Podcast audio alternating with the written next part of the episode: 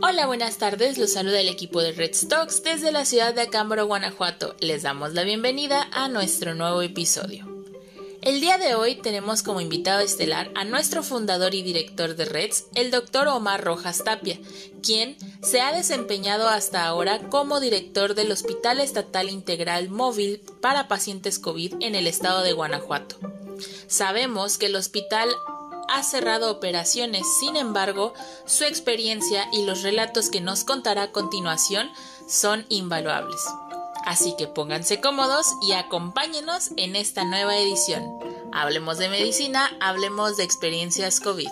Comenzamos. Muchísimas gracias. Pues aquí, aquí andamos a la orden. Muchísimas gracias. Bien, cuéntenos un poco cómo fue que surgió la idea sobre el, hospital móvil al que usted pertenecía?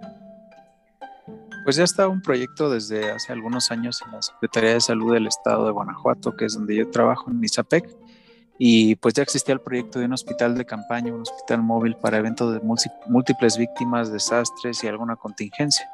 Entonces ahorita pues eh, desafortunadamente la pandemia al tener esa proyección de que se sobrepasaban en este caso las camas hospitalarias, los recursos, las funciones y pues obviamente la capacidad de este, habilitar centros hospitalarios en, poco tiempo, pues eh, tuvieron para bien este, adquirir pues el hospital y, como yo pertenezco al sistema de urgencias eh, de mi estado, pues tuve la fortuna de que me invitaron a colaborar en el en el hospital. Eh, yo ya había tenido la oportunidad de trabajar en un hospital de campaña en, Puebla, en Guerrero, este, y pues ya un poquito en algunos eventos de múltiples víctimas y masivos a nivel internacional. Entonces, pues ya tenía un poquito de este conocimiento. Eh, tenían pues a la mano mi hoja de vida o mi currículum en el sistema y pues eh, decidieron pues invitarme al proyecto y pues ya fue la manera en la que, en la que llegué al hospital. Excelente, doctor, muchas gracias. Sin duda, eh, ese currículum, esa hoja de vida es bastante impresionante. Eh, sin embargo, independientemente de todo ello, su experiencia seguramente es invaluable y ha sido un factor importante para poder sobrellevar ese proyecto.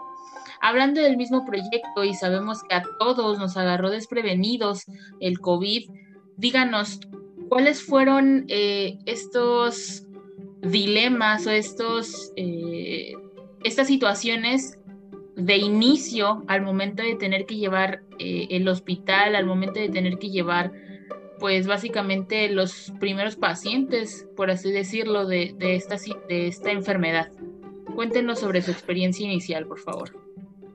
Pues yo creo que se remontaría mes y medio antes de los pacientes. La verdad, este fue una labor titánica habilitar un proyecto en, pues prácticamente 15 días. 15 eh, días, tres semanas fue más o menos lo que tardamos entre recibirlo, porque el hospital pues venía de gran parte del mundo, de, Europa y de aquí de México, algunas eh, características de armado y algunas piezas de armado. Entonces, eh, la verdad no fue una labor solamente desde el primer paciente, fue una labor previa en cuanto a la logística de traslado, en la logística de recibir, en la logística de armar, en la logística de crear toda la parte de la infraestructura eléctrica, en la logística de ver pues algo nuevo. Yo creo que la primera emoción que, tuve fue felicidad, ¿no? Porque iba a ser un proyecto extremadamente nuevo y, pues eh, bastante, bastante... Eh, pues importante a nivel nacional, internacional. Y después de ahí, pues sí fue un poquito de, incertidumbre, pero siempre con la alegría de que iba a aprender algo nuevo. Recuerdo muchas veces que me preguntaban así como de, no, pues este, te vas a ir, este, yo radicaba normalmente en Acámbaro, tuve que cambiar mi domicilio a León por la ubicación del hospital. Entonces mi zona de acción ahora pues es León, Guanajuato, este, Silao, son los tres lugares donde más me encuentro.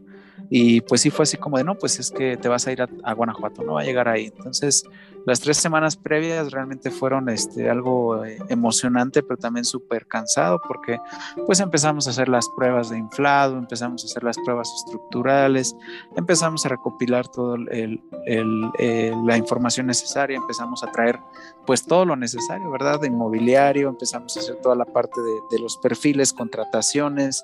Entonces, eh, yo creo que el hecho de, que se llegara al primer paciente fue un trabajo de, bastante tiempo y de múltiples personas. Yo quiero agradecer siempre a todo el equipo de trabajo que estuvo conmigo, este, a todos los que participaron dentro del hospital, que me brindaron siempre el apoyo y pues que para bien tuvieron a, designarme dentro de, la postura como pues coordinador del hospital. Y a partir del primer paciente, pues yo creo que eh, las dos sensaciones más importantes fueron miedo e incertidumbre.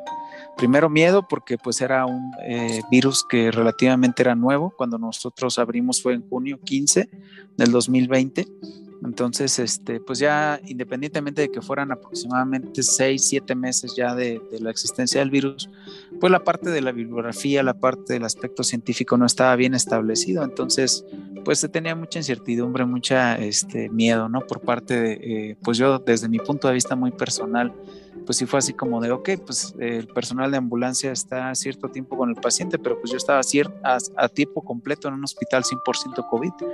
O sea, fue la parte de, del temor.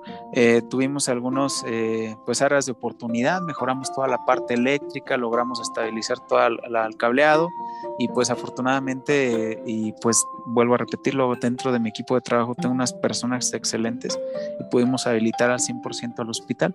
Todavía recuerdo el primer paciente, este fue un masculino de aproximadamente 36 años, de oficio taxista. Él llega al hospital este, de León uno de los hospitales de León llega con la sintomatología pues característica en ese momento de COVID y pues fue el primer paciente que tuvimos. Hasta ahorita llevamos más de 800 atenciones, entonces eh, acabamos de cerrar, cerramos justamente un año después temporalmente, ahorita está pues todavía en funcionamiento, pero este, ya no estamos recibiendo pacientes. Pero yo te podría decir que la alegría eh, no se compara con, con ver todas estas personas, no ver, por ejemplo, ese paciente por fines de privacidad, pues obviamente no voy a decir su nombre, pero ver a este paciente irse casi un mes después, porque estuvo muy complicadito, pero irse casi un mes después y, y, ver este, pues que se fue bien, que se fue a integrarse con su familia, que se fue con sus hijos, con su esposa, con todos sus familiares, pues yo te podría decir que no tiene mayor que recompensa, ¿no? Un año después de esfuerzo, pues yo te podría decir que tenemos más de 800 historias en las cuales cada una ha plasmado cada este, pues, momento de ese año que estuve con ellos. Tuve la fortuna también de entrar al hospital, o sea, entraba diario, pasaba visita, estaba con mis compañeros, estaba como operativo, estaba como administrativo, entonces esa parte me ayudó muchísimo al crecimiento intelectual, profesional y personal. Creo que si antes era una persona empática, pues ahora en este aspecto de la pandemia me volví todavía más empático y pues los pacientitos tuvieron un trato súper, súper bonito en, relación al trato humano. Excelente, doctor. Muchísimas gracias. Sin duda, eh, como nos dice, independientemente de la fecha de inicio de operaciones, todo lo que conllevó es un esfuerzo que pocos a lo mejor lo han vivido o que incluso apenas lo podemos imaginar. Así que muchas gracias también por su trabajo. Nuestra siguiente duda en cuestión que nos gustaría sobre todo que nos resolviera es, habló hace un momento de las... Em, de lo cansado que fue este proceso de eh, preparación antes de atender al primer paciente, pero durante el proceso de atención de los pacientes, de manera eh, individuo, hablando de cada uno de los que integraban su equipo de trabajo, ¿cuál fue la evolución que tuvo cada uno de ellos?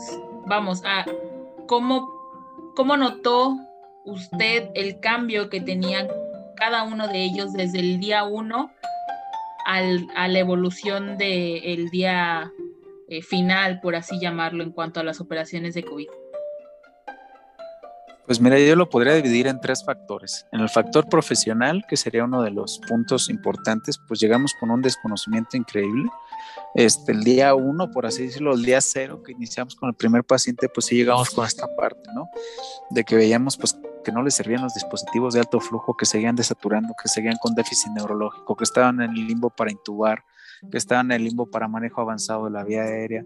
Luego se regresaban un poquito, luego se volvían a complicar. Yo creo que en el aspecto profesional, definitivamente los compañeros y tu servidor crecieron este, inmesurablemente. Te podría decir que hubo un crecimiento de un 0 hasta un 100%.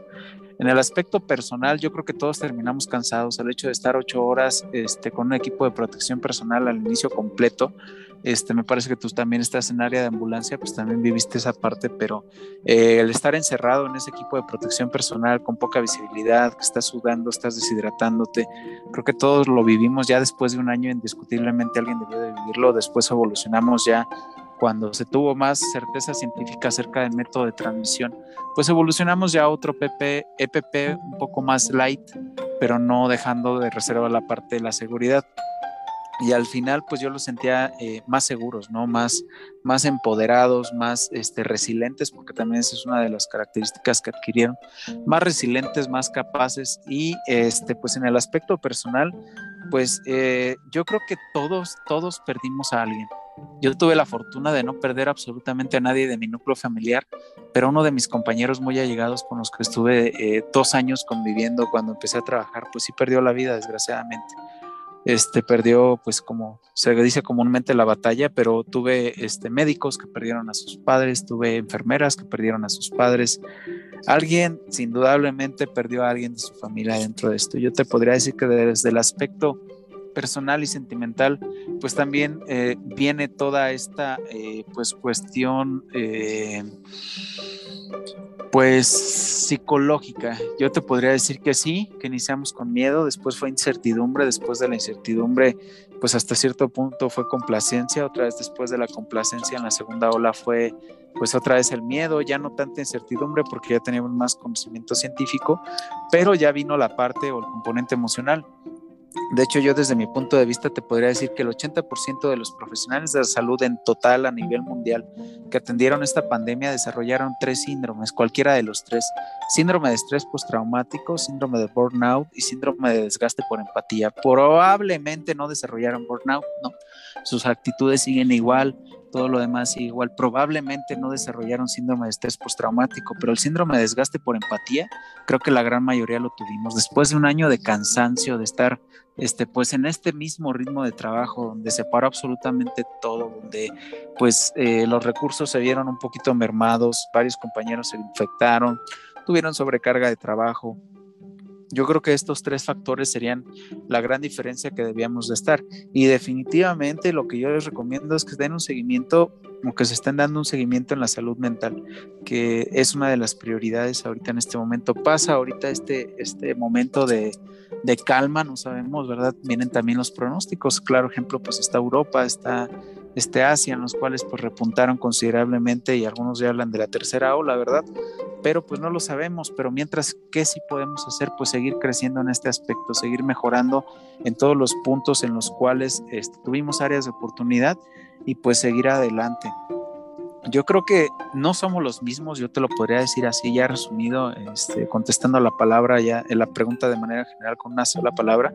Yo creo que todos aprendimos resiliencia yo creo que esa es la característica. Nos enfrentamos a algo desconocido, le hicimos frente durante un año y no somos las mismas personas que iniciamos a las que terminamos. Creo que somos mucho mejores personas, mucho mejores profesionales, pero definitivamente también somos este, capaces de salir de las cosas y salir de este proceso pero siempre de la mano de la salud mental. Eso sí no te lo podría decir. Todos tuvimos cambios, todos tuvimos apegos, desapegos, pero sí la salud mental debería de ser una prioridad en este momento. Debería de enfocarse este, todo el recurso posible para que el profesional de la salud que, que, estuvo en esta primera línea, independientemente de que no estuviera en primera línea, estuviera este, con pacientes COVID, aunque no lo estuviera también, ¿verdad? Pero deberían de desarrollar programas de salud mental en todos los centros hospitalarios para que pues todos los profesionales de la salud tengamos pues esta capacidad de ser todavía más resilientes y manejar mejor nuestras emociones. Muchísimas gracias, doctor. Y sin duda, eh, efectivamente todos hemos presentado cambios, eh, hemos presentado diferencias a cuando iniciamos esta pandemia, pero como también lo mencionaba, era, es importante esta capacidad de resiliencia, esta capacidad de adaptación que hemos logrado tener en su mayoría. Desafortunadamente también, como usted comenta, muchos de nuestros compañeros se quedaron o perdieron la batalla, como se dice, en cuanto a este, e, este, este virus, esta enfermedad. Sin embargo, eh, los que continúan luchando y, peleando contra esta enfermedad, tratando de ayudar a los demás, pues aquí seguimos. Y sin duda este año de pandemia, es esta situación que nadie esperaba, que nunca eh, pensamos vivir en muchas ocasiones, nos trajo eh, dentro de nuestra perspectiva la gran importancia de la salud mental, tal y como lo menciona. Eh, supimos, vimos las fotografías de cómo eran algunas dinámicas dentro del hospital con los pacientes. Por favor, nos encantaría y a nuestros oyentes les encantaría que nos relate un poco sobre el trato tan bonito como sus palabras fueron en, eh, hace un momento que le dieron a sus pacientes, por favor.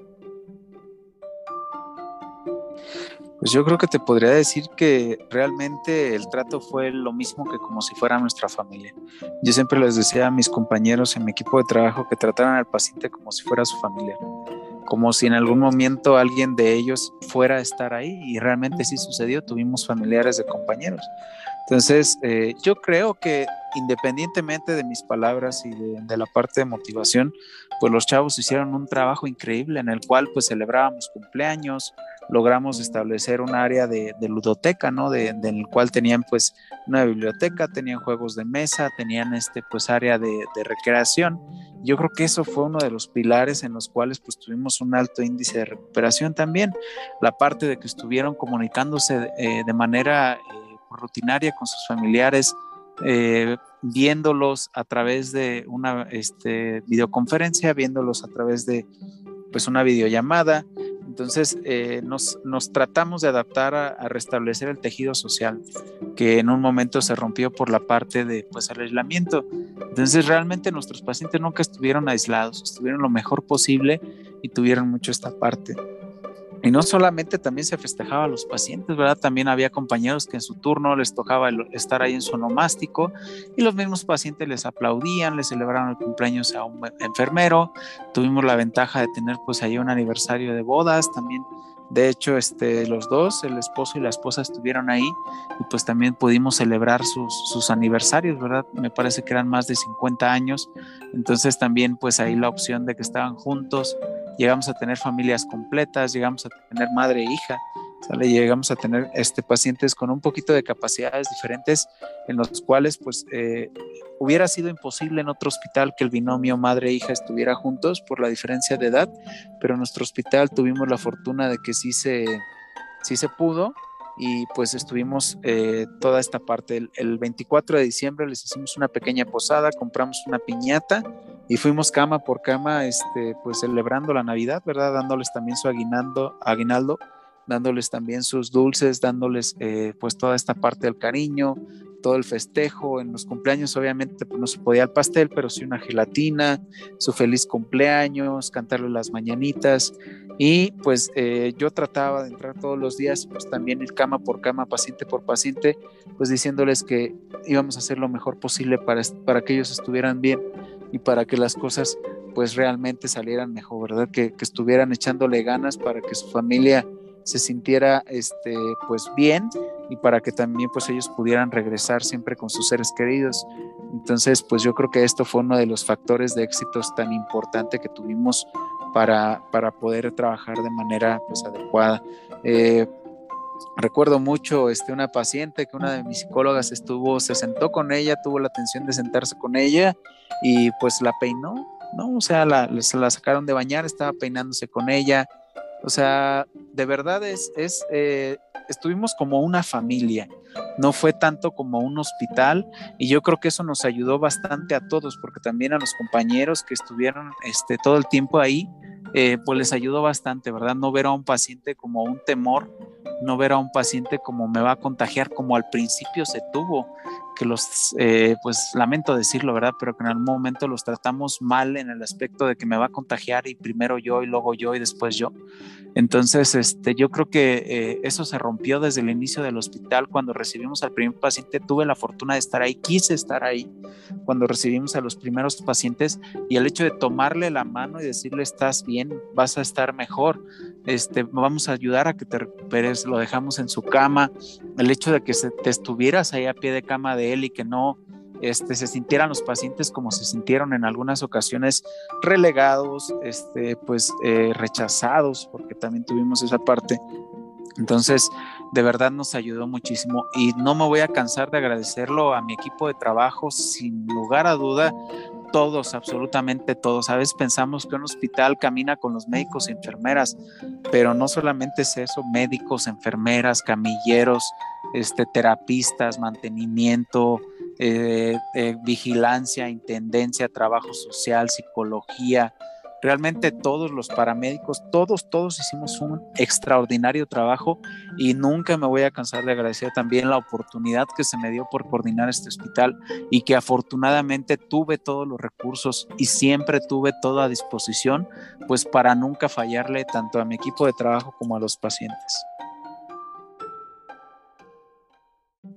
Muchísimas gracias, doctor. Sin duda, las experiencias que nos cuenta en cuanto al trato de los pacientes eh, ojalá nuestros oyentes hubieran podido observar los gráficos que nos, nos mostró, obviamente por, como los mencionábamos, cuestiones de privacidad, pues no lo podremos compartir en nuestras redes sociales, pero imagínense la calidad de atención que se les llegó a brindar a todos los pacientes en la medida de lo posible y que las medidas de bioseguridad permitían también para el propio personal.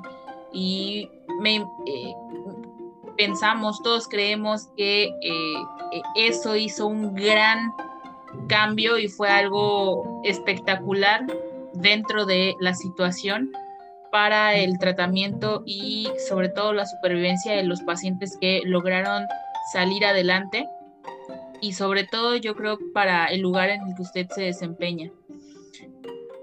Ya para, eh, para poder eh, empezar a concluir, este episodio, nos gustaría que nos contara qué fue todo lo que aprendió estando en este hospital.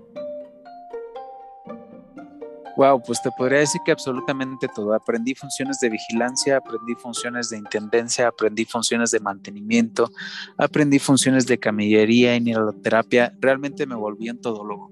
Eso sí te lo podría decir. Fallaba una línea de oxígeno, o se tenía que mejorar el soporte de oxígeno, se me terminaba el oxígeno, tenía que ir por el oxígeno, me faltaba un médico, tenía que entrar a la parte médica, le ayudaba a enfermería, llevaba a los pacientes a bañar. Realmente yo te podría decir que aprendí otra vez lo que es ser un humano 100%, ¿no? A lo mejor el término no está bien descrito o no me alcanzaría una palabra para describirlo, pero aprendí más que nunca a ser servicial. Aprendí más que nunca que el dolor de la gente es algo que es real y que realmente el médico o la figura del personal de salud no debe de ser esa persona fría, sobrepotente, sábelo todo. Perdón si quiero susceptibilidades, sí, pero eh, el hecho de, eh, de que eh, seas humano con el paciente no, no te quita nada, sino te hace mucho. Vuelvo a repetir esta frase de más de 800 personas regresaron con sus familias están hoy vivas y están con sus seres queridos. Y hoy, hasta el día de hoy, puedo decirte, conocieron a un Omar, conocieron a un doctor Omar y conocieron a una persona que estuvo ahí para ellos al 100%. Entonces, eso, eso es lo que, lo que aprendí. Aprendí absolutamente de todo. Aprendí desde la parte del cimiento más eh, esencial, como lo es la, la, parte de intendencia, que realmente son pues unas guerreras y guerreros, porque sin ellos no hubiéramos podido pues hacer esta parte, hasta la parte del, liderazgo de administración, de gestión, y pues definitivamente también aprendí a valorar muchísimo mi familia, todos los, los miembros de mi familia que me apoyaron, todas las personas que estuvieron ahí día y noche, los días que llegaba a dormir, los días que no llegaba a dormir, la paciencia que me tuvieron y también, ¿por qué no?, el miedo que tuvieron a que yo me enfermara, ¿verdad? Tuve la fortuna, pues, de que, eh, pues, sí me enfermé dos veces, pero pues afortunadamente no, no pasó a mayores. Entonces yo creo que uno de los puntos importantes sería que aprendí también a respetar completamente a mi familia, amarlos más de lo que ya los amo y a todos mis amigos, a todos mis compañeros, a todas las personas, siempre traté independientemente de cualquier rubro y de cualquier punto, estar siempre para alguien, siempre para ellos, tratar de que eh, todo el tiempo del mundo, si necesitaban algo, si eh, faltaba algo, si se sentían mal, si alguien tenía incertidumbre, si alguien tenía miedo, pues brindar todo este soporte. Eh, me gusta mucho una película que se llama Hasta el último hombre, donde sale Damon Most, que fue un, este, no me acuerdo cuál es el término, creo que es inculcor de la fe o algo así en, uno de los eventos eh, armados. No se compara completamente, ¿verdad? Pero sí me gusta mucho que él tenía una frase que decía uno más uno más, ayúdame por favor a salvar uno más. En este caso, pues yo no invocaba este de ayúdame a salvar uno más, ¿verdad? Pero siempre decía uno más, vamos por uno más y terminaba con ese y vámonos con uno más, sigamos con uno más, hagamos uno más. Mis amigos que se enfermaron no me dejarán mentir, siempre trataba de estar para ellos, mi familia, igual para todos, traté de partirme en mil pedazos en algún momento, pues no pude, ¿verdad? Pero yo creo que aprendí a ser más profesional, pero definitivamente vuelvo a, la parte, ¿no? Y este fue una de finalidad de, los podcasts de res, enaltecer a todos los profesionales de la salud que son excelentes en su trabajo, que saben muchísimo, que son expertos, que manejan absolutamente todo, pero que definitivamente somos profesionales de la salud que nos dedicamos a lo que nos gusta y hacemos lo que amamos. Yo creo que se han dado cuenta que ese es el perfil del podcast que nosotros tenemos de los episodios en los cuales enaltece este amor por la profesión, de este amor por las personas, este amor por la enseñanza, por la investigación, por el rescate, por la paramedicina, por las emergencias. Yo creo que definitivamente somos un grupo de personas que queremos contagiar absolutamente a todos, en los cuales amamos lo que hacemos, se ve que amamos lo que hacemos y estamos pero súper, súper contentos de hacer todo eh, con amor, con cariño y principalmente pues de la mano de ciencia y humanidad, ¿no? Entonces, al combinar todos estos factores, creo que el aprendizaje que tengo en este año es ese, que tengo mucha más humanidad. Definitivamente eh, hice una amalgama increíble entre esta humanidad, esta ciencia y definitivamente este amor por mi profesión, amor por mis semejantes y amor por todos los que están cerca de mí. Muchísimas gracias, doctor. Unas, eh, sin duda, un gran aprendizaje lo que nos está dejando y lo que nos comenta incluso usted mismo que ha aprendido, creo que todos nos hemos replanteado y hemos eh, restablecido muchas de nuestras cosas o de nuestras prioridades con este mismo año. Eh, creo que otra parte de las cosas que se han aprendido en este año, pues es eso, es el aprender realmente a priorizar lo que vale la pena priorizar y lograr posponer algunas cosas que no tienen la importancia, pero también el reconocer que no siempre podemos posponer las, todas las actividades o todas las decisiones incluso, ¿verdad? Entonces, muchas gracias por sus palabras. Para finalizar, me gustaría que nos comentara o les dijera a todos nuestros oyentes algún, algún consejo, algo que les quiera decir para que aquellos que todavía están luchando con esta parte de la pandemia, eh, pues no se desmotiven básicamente. Yo creo que a este punto del partido lo único que puedo decirles es prepárense todavía más de lo que ya lo han hecho. Amen más su profesión, definitivamente el amor por su profesión les va a llevar muchísimo de la mano a que tengan este, un punto importante de partida en el cual eh, se den cuenta que este amor a la profesión es, es muy eh, pues reconfortante y, siempre va a ser lo mejor. Y yo creo que el tercer punto, definitivamente el consejo que sí les podría dar es que eh, pues lleguen hasta donde quieran llegar. las limitaciones que puedan llegar a ponerse, este, pues si están tristes, háganlo con tristeza. Si están eh, con miedo, háganlo con miedo. Si están alegres, háganlo con alegría. Si están contentos, háganlo contentos.